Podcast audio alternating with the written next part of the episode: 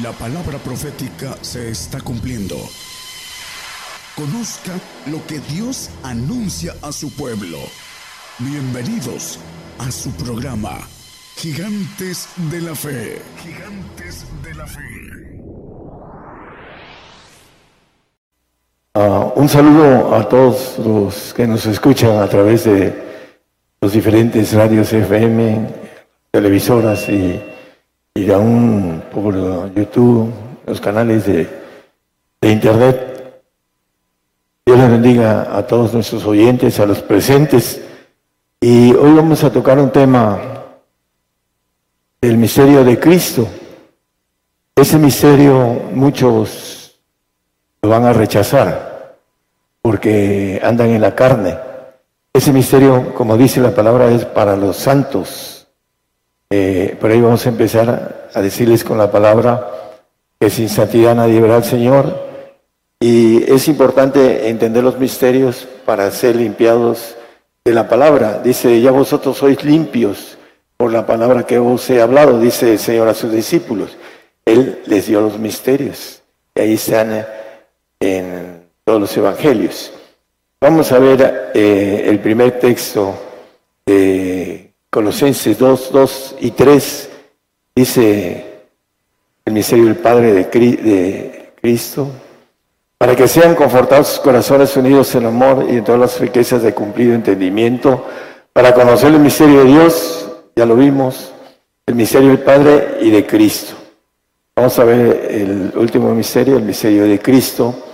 Y en Colosenses 1.26 dice que estos misterios son dados a los santos a saber el misterio que había estado oculto desde los siglos y edades, mas habrá sido manifestado a sus santos. Los misterios solamente están dados a apóstoles y profetas. No lo pongan, hermano, como referencia, Efesios 3.5. Pero hay algo importante, por eso son el fundamento de la doctrina de Cristo. Sin santidad nadie verá al Señor, dice Apocalipsis 26, hablando de la bienaventuranza de la resurrección. Bienaventurado y santo Solamente el santo va a ser levantado del polvo. Por supuesto que el perfecto, lo dice en el, eh, ahorita vamos a ver el texto, es el que tiene parte en la primera resurrección, la terrenal. Vamos a regresar del polvo a vivir mil años con Cristo y un tiempo más con el diablo suelto para aprender a gobernar la maldad para los cielos. Vamos a tocar uno o dos textos nada más de esos. Pero la importancia del misterio de, Cristo es que, decía un, ah, familiar muy cercano, es que nos han enseñado que Dios es Dios Padre, Hijo y Espíritu Santo.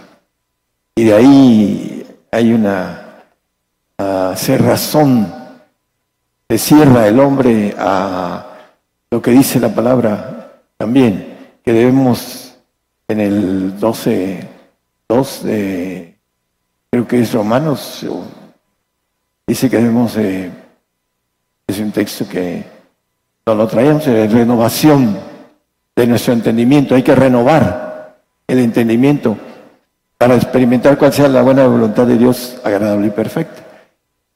Es importante en la mente humana hacer nuevas fracciones de neuronas para ir entendiendo lo espiritual, para que después brinquemos al espíritu. Hay que ir inyectando conocimiento al espíritu. Tenemos un espíritu en los huesos, para los que no saben, y un espíritu en la sangre, que es el espíritu humano, el alma.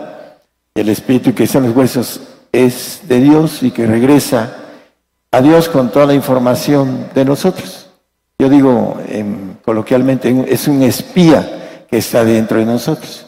Y si nosotros hacemos las cosas bien, va a dar buenas cuentas de nosotros y lo vamos a ganar.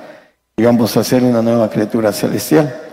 Vamos a, a ver algo importante. Primero, el Salmo 34, 7 dice que el ángel de Jehová acampa alrededor de los que le temen y los defienden. La pregunta simple, ¿cuántos temen a Dios? Bueno, No los conocemos, pero hay siete mil hombres que no han doblado la rodilla a Baal. Muchos, muchos temen a Dios. Entonces, ¿cuántos ángeles de Jehová hay? ¿Creen que es uno solo que tiene todo el, el andar en todos lados? Son muchos, muchos ángeles de Jehová. Daniel dice miles de miles. Y dice el Señor en un pasaje, cuando estaba hablando con el que le iba a condenar, el, eh, hablando de qué crees que no podía yo, no puedo, dice un pasaje de Mateo, vamos a ver, hablando de que no puedo orar al Padre, me enviaría doce legiones de ángeles, nada más quiero el 2353, gracias hermano. me pegaron, pero ahí lo traigo. ¿Acaso piensas que no puedo ahora orar a mi Padre y Él me daría más de 12 legiones de ángeles? Está hablando de ángeles del Padre, ángeles de Jehová, divinos, todopoderosos. 12 legiones son 72 mil ángeles. Échenle números, vayan a, a ver eh, eh, la biblioteca. Vean cuánto significa en aquel tiempo eh, lo que dice aquí, legión. Son 12 mil, 72 mil ángeles todopoderosos para rescatar al Señor. Dice, pero dice el siguiente versículo que no, entonces no se podría hacer algo que vino a hacer si él hubiese orado al Señor. ¿Cómo pues se cumplirían las escrituras? Que así conviene que sea hecho. Eh, Dios tiene tres cúpulas militares, por eso dice que es trino. Los ancianos, lo vamos a ver, los ángeles de Jehová o hijos de Jehová y los espíritus de Jehová, que son todopoderosos. Es los espíritus, no hay que confundir, no tienen carne, no tienen huesos, dice el Señor cuando le dice a Tomás, el espíritu es, como dice la palabra los caídos, los espíritus caídos, malicias en los aires. Son espíritus y no tienen composición corporal y se transforman en cualquier cosa. Esos son los espíritus. el cuerpo angelical es otro.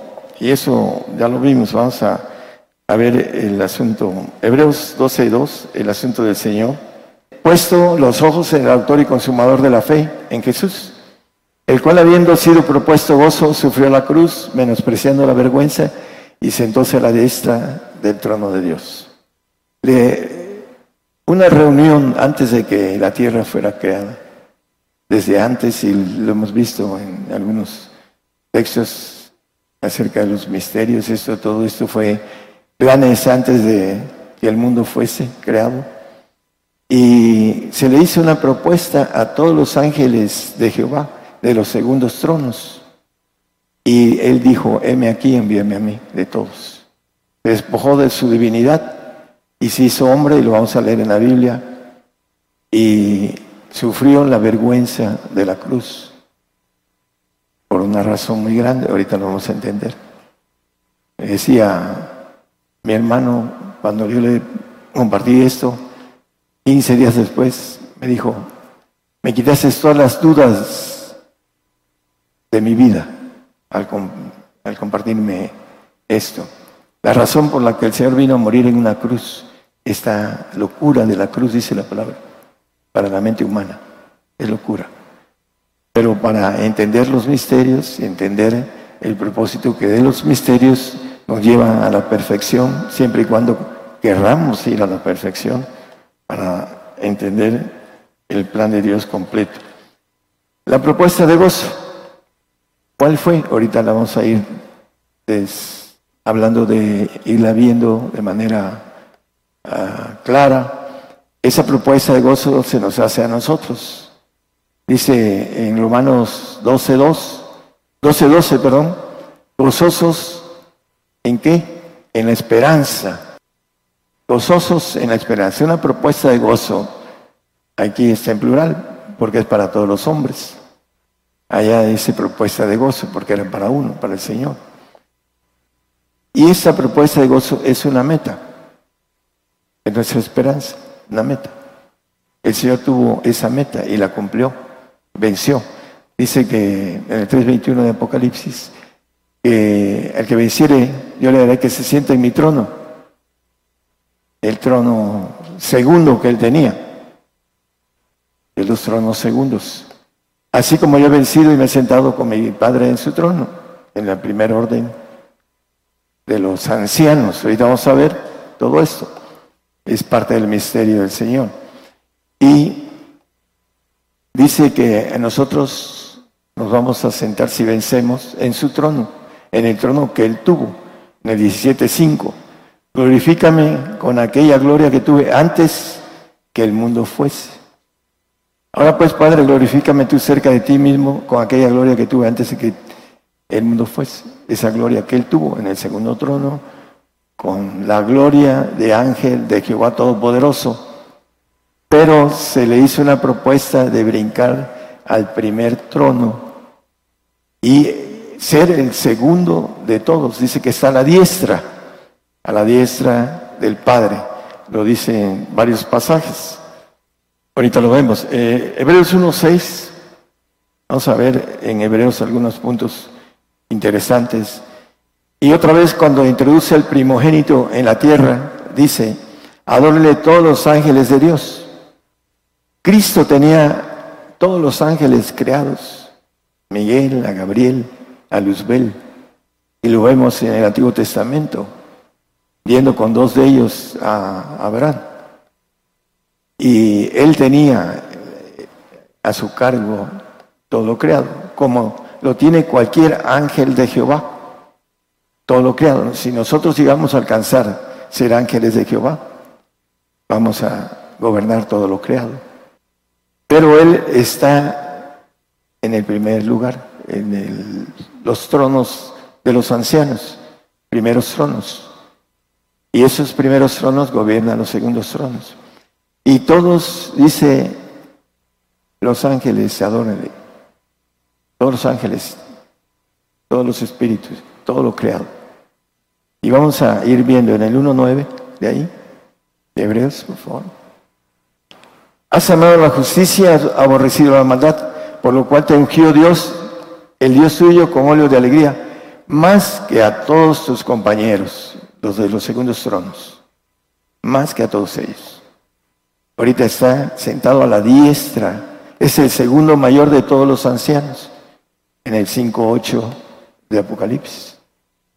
Dice que todos los ancianos se le postran al Cordero cuando hubo tomado el libro, los cuatro animales y los veinticuatro ancianos se postraron delante del Cordero. Veinticuatro es un número de alegoría de gobernación celestial.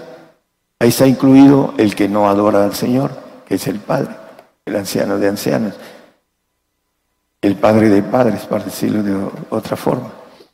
Dice que los ancianos se postraron delante del Cordero.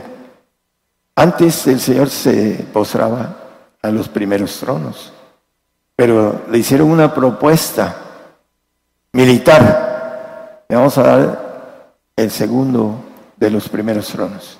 ¿Y por qué el segundo? Porque está haciendo un ejército, ya lo vimos, como dice la palabra, como la arena del mar, como las estrellas del cielo, el cuerpo de Jesucristo. En el milenio se va a hacer muy grande el cuerpo de Jesucristo. La la lluvia tardía abundante en reyes para que gobiernen el universo. Y Él es la cabeza de todos esos reyes. Y por ese equipo, por ese cuerpo de gobernación, de militares de alto rango, el Señor es el segundo de todos los ancianos. Está por, el único que está por encima es el que llama la Biblia Padre, anciano de días, dice Daniel. Es por esa razón que Él tiene el, segundo de los tronos. También dice en Hebreos 1.13 lo que estamos diciendo. ¿A quién le dijo o a cuál de los ángeles dijo, jamás siéntate a mi diestra hasta que ponga a tus enemigos por estrado de tus pies? Hay un texto en Hechos eh, eh, hablando de la visión de Esteban, que ve al Hijo del Hombre sentado a la diestra del Padre, con los cielos abiertos. Ese es este, lo que maneja aquí, a quién, a cuál. Apocalipsis 4, 10 habla de un trono. Los 24 ancianos se postraron delante del que estaba sentado en el trono. Bueno, el 4.2, pero aquí dice que los 24 ancianos se postraron delante del que estaba en el trono. El 4.2 creo que habla de el trono. Dice, y luego yo fui en espíritu y aquí un trono que estaba puesto en el cielo y sobre el trono estaba uno sentado. Es el que dice el Señor, mi Padre mayor que yo es. Él es el que está sentado en ese trono. El 4.4, por favor, de Apocalipsis. Y alrededor del trono había 24 sillas. Alrededor del trono 24 ancianos, que, que no son 24. Es un número representativo de muchos. Pero así como la gobernación humana, la cúpula se va haciendo más pequeña, también los ancianos no son tantos. Los hijos de Dios o ángeles de Jehová son muchos. Miles de miles, dice. Ahí cuando menos Daniel da cuatro millones, el mínimo. Bueno, dice eh, que están vestidos de ropas blancas eh, y tienen sobre sus cabezas coronas de oro. En el 4.10, por favor. Los 24 ancianos se postraron delante que estaba sentado en el trono, todos. Ahí está incluido el Señor. Y, y dice, adoraban al que vive para siempre jamás y echaban sus coronas delante del trono diciendo, etcétera. Lo importante es ir viendo que se le postraban al Señor. Ya vimos que se le postran, perdón, al Padre, al Señor Padre, por decirlo de esa manera. Y al Señor se le postran también los ancianos. Es el 1-2 de lo más alto del nivel divino de poder. El Padre y el Hijo. Isaías 9:6, para confirmar lo que estamos viendo, dice que al final le llama Dios fuerte, Padre eterno, príncipe de paz, hablando de un niño nos es nacido, hijo nos es dado, hablando de Jesucristo y el principado sobre su hombro, y llamarále, llamaráse su nombre admirable, consejero, Dios fuerte, Padre eterno. Él subió de hijo a padre, de manera coloquial, dando a entender que nos da el ADN de Él, para que seamos hijos, para que seamos incrustados en los segundos tronos de parte de Dios.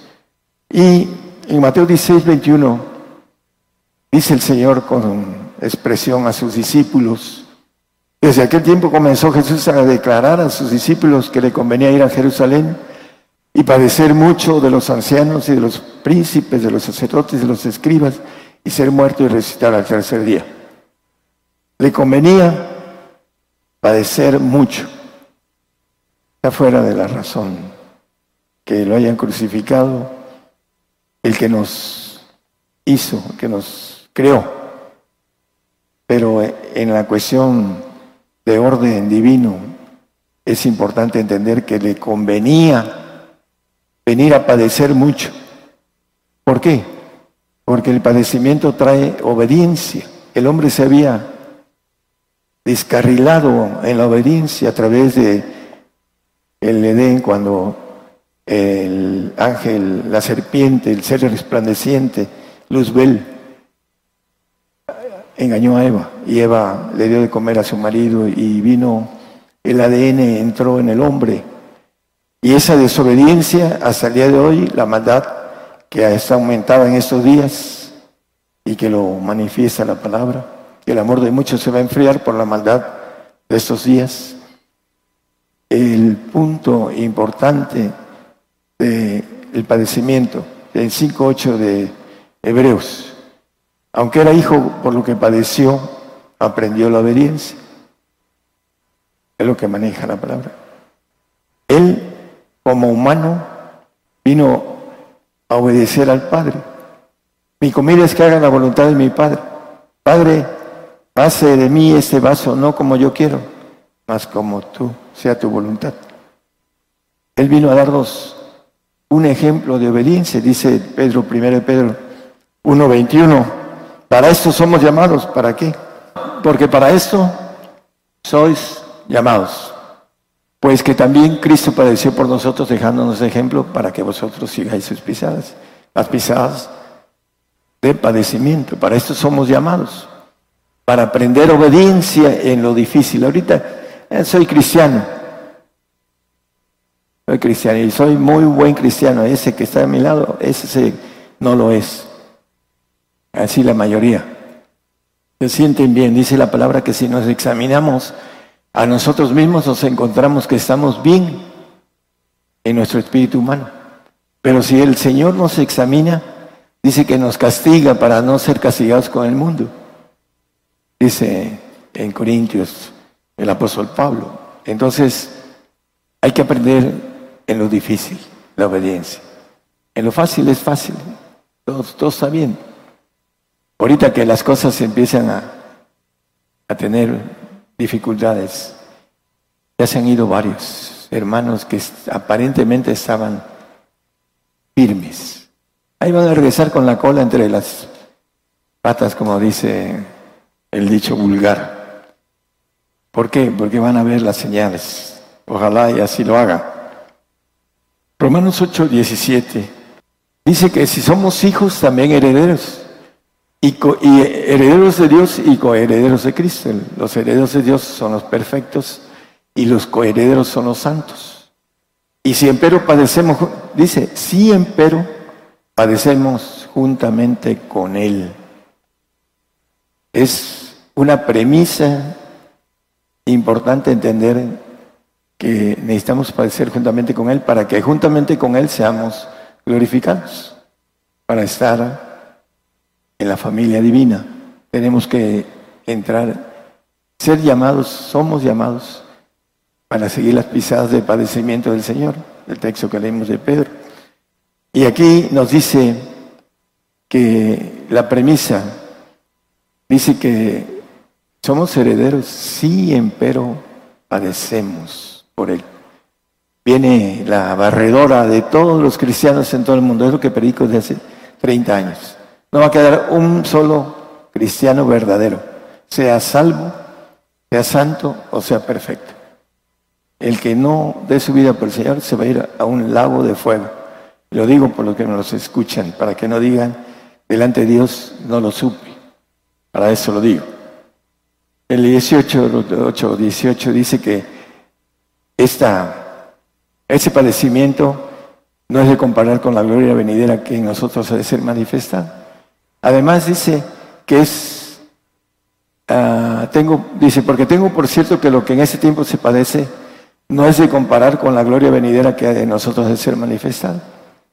Es importante entenderlo. Viene el padecimiento. Algunos se están quebrando antes de que venga. Cuando venga, pues, va a ser difícil que sigan. Dice Filipenses 2, 5 haya ese mismo sentir, dice. Haya pues en vosotros este sentir que hubo también en Cristo Jesús. ¿Cuál sentir? Vamos a verlo. El 6.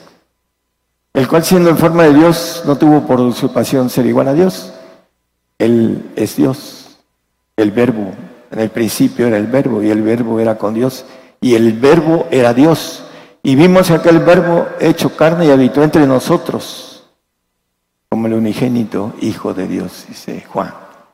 Entonces, no tuvo por usurpación.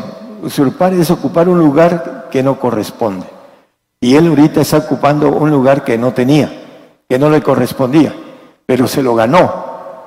Me conviene padecer, aprender obediencia, porque me voy a llevar un ejército de hombres capaces de haber entendido el plan de Dios para estar en el cuerpo de gobernación de Cristo. Eso es lo que nos conviene, gozosos en esa propuesta, en la esperanza, gozosos en la esperanza y sufridos en la tribulación. vamos a sufrir la grande tribulación que ya empezó y que por el otro lado están diciendo que van a exterminar a los cristianos del otro lado. Pero viene para acá también la exterminación. Eso es lo que traigo del Señor. Y no lo creen porque están aferrados a su vida terrenal. Es corta, perecedera, y que no nos llevamos nada, y que la Biblia nos da un, ah, hablando de consejo, que hagamos tesoros en los cielos, porque ahí no roban, no minan, no hurtan. Hay que hacer tesoros para siempre. Eso es, el hombre inteligente puede valorar. ¿Qué hago? ¿Hago tesoros para siempre o hago tesoros aquí? no nos llevamos a desnudos. Venimos y desnudos nos vamos, dice la palabra. Así será con todos nosotros. El 6, el 7. Sin embargo, dice, se anonadó a sí mismo. Anonadarse es hacerse lo más bajo. ¿En donde nació él? En un pesebre siendo el rey del universo. Nació en un pesebre, en donde hay estiércol, animales, huele mal. Ahí nació él. Por supuesto que Dios le puso algo que no le llegara ninguna infección, porque es parte del cuidado que Dios tiene en su poder. Dice tomando forma de siervo hecho semejante a los hombres. El por favor. Y hallado en la condición como hombre, se humilló a sí mismo, hecho obediente hasta la muerte y muerte cruz. Obediente. En la milicia, lo más importante es la obediencia. Y dice la palabra en, el 13, no lo ponga hermano, 13 Romanos 1, que las potestades superiores son ordenadas. Obediencia. Es lo que quiere de ese cuerpo de gobernación, que la verdad es algo muy grande. Dice el siguiente, el 9. Por lo cual, por haber sido obediente, también le ensalzó a lo sumo, al segundo de los primeros tronos. Le dice, y diole un nombre que es sobre todo nombre. ¿En dónde? En el 10 para que en el nombre de Jesús se doble toda rodilla, eh, que los que están en los cielos y de los que en la tierra y de los debajo de la tierra. Todos, menos el mayor de todos. Dice el Señor que mi Padre mayor que yo es, menos el anciano de días. Es el único que no se arrodilla al Señor, pero todos los seres que hay en el universo, divinos, creados, se arrodillan delante del Señor por esa propuesta. Se jugó su divinidad. Por eso el diablo lo tentó. Y, Oye, yo te doy toda la gloria mía. Y postrado me adorares. Era hombre en ese momento. Pero él sabía que tenía que vencer. Porque él ya conocía todo lo, lo que dejó. Y que tenía que subir a tomar más de lo que dejó. Nosotros nos conviene. No hay para dónde hacernos, nos conviene padecer por el Señor. Dice que Él nos dará todas las cosas en Apocalipsis 21.7, el 3.21 que ya leímos, el 21.7 de Apocalipsis. El que venciere poseerá todas las cosas y yo seré su Dios y Él será mi hijo. Los segundos tronos que dice Juan 17.22, yo la gloria que me diste les he dado la gloria que tenía antes del segundo trono lo ha dado a quienes entiendan todo el proceso para ser hechos hijos de Dios. Que podamos llegar a estar en esa gloria que nos maneja la Biblia por todos lados.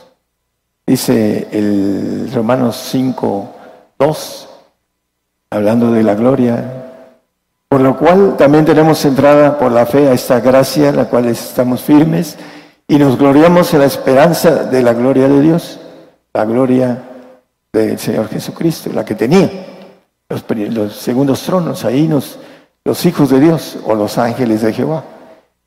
Ahí nos da esa gloria, que es importante ¿Entendés? Dice Tesalonicenses 1, primera,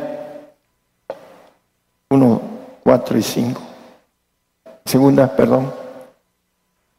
Tanto que nosotros mismos nos gloriamos de vosotros en las iglesias de Dios, de vuestra paciencia y en todas vuestras persecuciones y tribulaciones que sufrís. En todas vuestras persecuciones y tribulaciones que sufrís. El siguiente, el 5. Una demostración del justo juicio de Dios, las persecuciones y tribulaciones, para que seáis tenidos, ¿por qué? Por dignos del reino de Dios. El salvo no necesita ser perseguido, pero le va a tocar. La salvación se va a encarecer para el salvo. Va a tener que dar su vida por el Señor. No era necesario para él, pero viene la persecución por los santos y sobre todo por los perfectos, que son los que van a estar en esos tronos segundos de parte de Dios.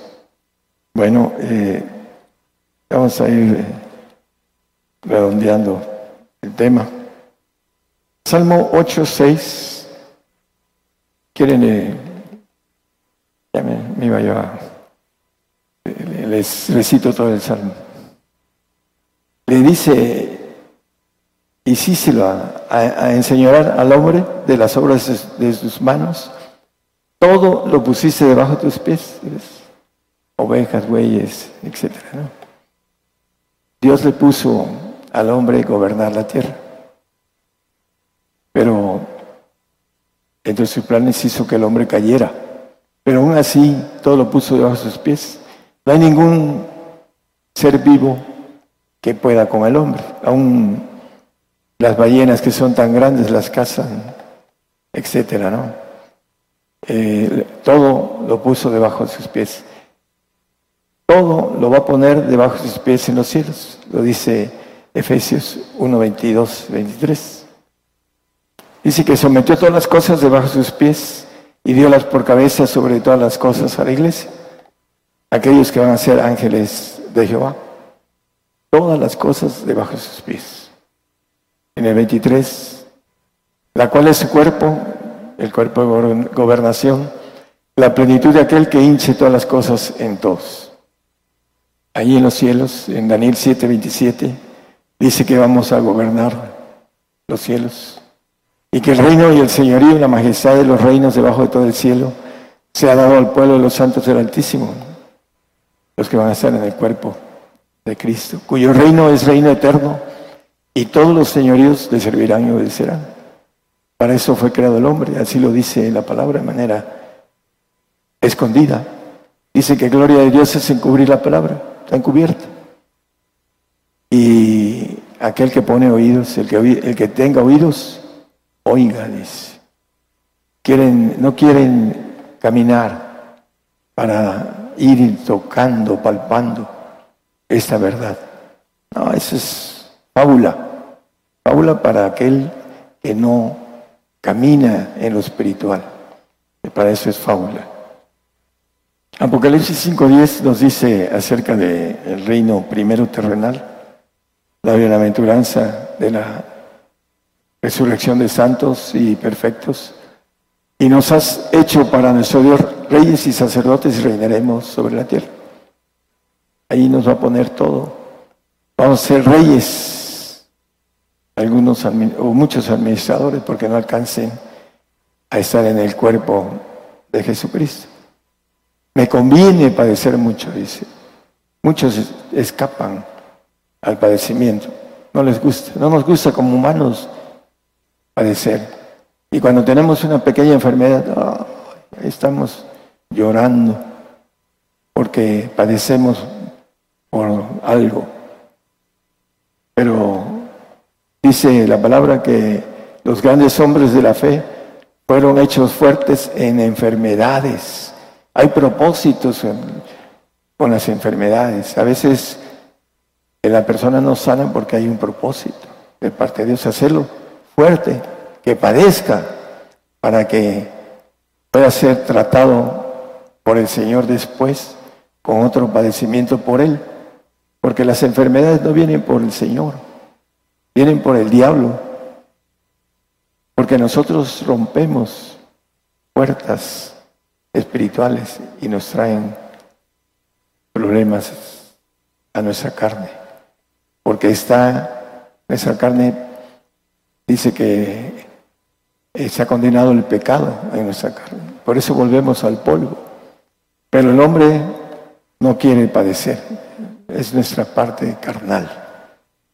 Esa parte carnal dice que no se sujeta a la ley de Dios, ni tampoco puede, ni agrada, y que es muerte. Vuelve al polvo. Tenemos que ganarnos mínimo el alma para ir al reino como santo, santificar el alma. El salvo no la santifica, va a un paraíso en donde estará un tiempo que solamente el Señor lo conoce. Y después dice que el siervo no queda en casa para siempre, el salvo. Y el santo que no confía el Señor en sus santos estará en un tiempo, varias, una o varias eternidades, pero todo lo creado tiene, como dice el, aspecto de la, del universo, tiene expansión y extinción, todo, aún los santos, porque van a quedarse en su alma, en su yo, porque no quisieron matar al yo, que es lo más difícil, y hacer la voluntad de Dios. Por eso van a quedar en esa parte y van a ser eh, glorificados, pero no podrán salir del reino. Estarán en, en una jaula muy bella, el reino, no podrán. Los únicos son los reyes que van a visitar en el 21-24. Vamos a visitar a nuestra familia salva. Los reyes tienen la autoridad de ser, hacer salvos a todos los suyos. En el Señor Jesucristo y serás salvo tú y tu casa, porque tienen la potestad de remitir pecados. El Señor es el que los perdona, no es el hombre, pero tiene potestad. A que le remitieren los pecados le serán remitidos a sus discípulos, a los que van a estar con Él en el cuerpo de gobernación en aquel tiempo y a todos los que hayan hecho los mandamientos del Padre. Vamos a estar ahí en ese cuerpo de gobernación. vamos a poder llegar a la gente nuestra que haya sido salva. Los vamos a visitar. Los santos no van a poder. No pueden salir. Van a tener que, oye, hermano, o, señor rey, porque se nos van a cuadrar los que ahorita no nos, nos quieren patear, se van a cuadrar, todos se van a cuadrar.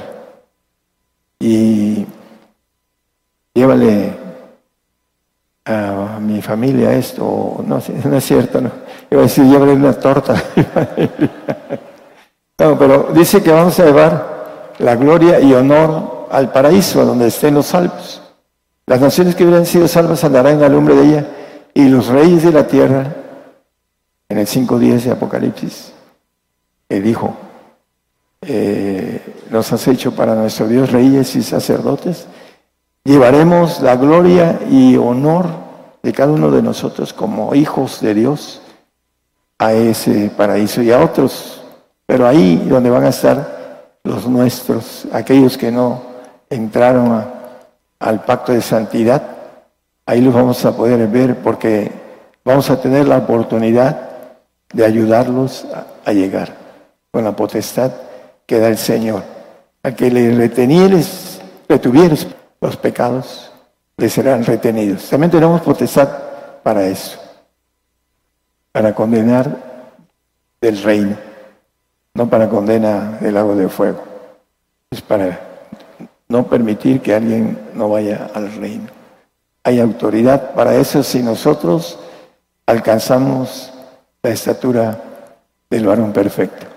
Y ahí lo podemos ver, Pablo dice, con la autoridad que tengo, dice, y condenó a Alejandro para que fuera salvo en espíritu, en alma. condenó en la carne. No va a tener cuerpo allá. Por si no saben, dentro de las cosas, Dios tiene en su tercer nivel puros espíritus. Y está sacando de esos espíritus para nosotros, para llenarnos de los siete espíritus de Dios, para que tengamos la plenitud que dice Colosenses 2.9, dice que en él habita toda la plenitud de la divinidad de Dios en Cristo. Y nos quiere dar los siete espíritus que andan aquí en la tierra. Nosotros tenemos siete inteligencias, chiquitas, pero las tenemos. Pero nos va a dar espíritus. Hay unos que no, no creen mucho esto porque han sido zarandeados por el enemigo. Pero ahí está la palabra, Él no miente, nosotros somos los que mentimos. Él no miente. Y si empezamos a crecer en la palabra, empezamos a creer que Él no miente. Y lo que dice ahí se hace. Ah, cuando empiecen a caminar en el aspecto sincero, porque hay muchos que caminan mal, por conveniencia, porque tienen la mirada en la economía. Yo he tenido tratos con otros pastores en otras, otros países, hermano, ¿y qué va a predicar? Voy a predicar la santidad. Viene por el Espíritu del Señor Jesús. No, no, no, no. No me predique eso. ¿Por qué? Y le empecé a dar todos los textos. Y me dijo, sí, está en la Biblia. Pero yo no puedo cambiar. En otras palabras, no lo dijo. Me van a correr. ¿Y con qué le doy de comer a, a mi familia? No creen que el Señor tiene, como dice, cuidado de las aves y los lirios cuanto más de nosotros que somos de mayor estima. No lo creen porque no lo alcanzan a vivir. Hay que caminar para vivir. Esas palabras que nos dice el Señor y que son verdades. No, no queremos sufrir, no queremos estar en ceros. Vamos a estar en ceros. Todos los creyentes que estamos aquí, los verdaderos creyentes, vamos a llegar a no poder comprar ni vender la mayoría que se queden al nuevo orden mundial. Ahí vamos a ver quiénes son los verdaderos cristianos. Dice por ahí un familiar finado que el hambre es canija, pero más el que la aguanta. ¿Cuántos de ustedes han ayunado mucho tiempo? De 20 días para arriba. A ver, los chichos. No hay ninguno que levante la mano. ¿Por qué? Porque no quieren esforzarse. Porque no quieren tener un encuentro con el Señor de manera personal y que el Señor los comprometa. ¿Para qué? Para que sea un rey del universo. Para eso nos quiere comprometer. Pero no creemos, no lo creemos. Por eso no tomamos la decisión de ir en pos de ser rey del universo. No lo queremos. Y estamos hablando para mujeres que también es para ellas el que sean varonas allá en los cielos. Allá no se van a dar en casamiento, dice el Señor, porque no habrá mujeres, era puro ángel de Dios, todopoderoso. Ese es el plan de Dios de haber hecho, creado al hombre. Lo puso sobre todas las cosas en este globo. Todo lo puso a sus pies, dice el Salmo 8. Y también todo lo quiere que poner debajo de nuestros pies para la eternidad. Hablando de la eternidad, ya para terminar el texto de Apocalipsis 22, 5, dice que estos reyes reinarán para siempre, jamás. Dice que allí no habrá más noche, no hay noche. No tienen necesidad de lumbre de antorcha ni lumbre de sol, porque el Señor Dios los alumbrará y reinarán para siempre jamás. Son los reyes del universo. Para eso fue creado el hombre y el Señor vino a rescatar al hombre. Dice que lo amó como hablando de su iglesia, que son los, los reyes. Dice, grande es este misterio. Mas yo os digo, con relación o con respecto a Cristo y a su iglesia. La iglesia tiene que atravesar juicio. Dice que el juicio comienza por nosotros, por la iglesia, por los perfectos. Viene ese juicio para nosotros y los santos sacrificios. Dice, juntadme a los santos que hicieron pacto conmigo con sacrificio. Viene el sacrificio para los santos. Pero viene el azote y el castigo para los reyes. Eso lo maneja la Biblia. Entonces, hermanos, los que nos escuchan a través de la radio, el Señor vino porque Él alzó la mano y dijo, heme aquí, envíame a mí, porque le convenía, así lo dice, me conviene padecer mucho, me convino, a nosotros nos conviene por la propuesta de gozo, gozosos en la esperanza. Hay una esperanza para todos nosotros siempre y cuando la pongamos por meta. Hay que llegar a esa meta. Y ese esfuerzo es valentía, es dignidad y todo lo que, fidelidad, todo lo que podemos entender de virtudes para llegar a obtener ese puesto tan grande en el universo. Que el Señor los bendiga. Por el día de hoy hemos conocido más de la palabra profética más permanente que alumbra como una antorcha en un lugar oscuro hasta que el día esclarezca y el lucero de la mañana salga en vuestros corazones. Esta ha sido una producción especial de Gigantes de la Fe.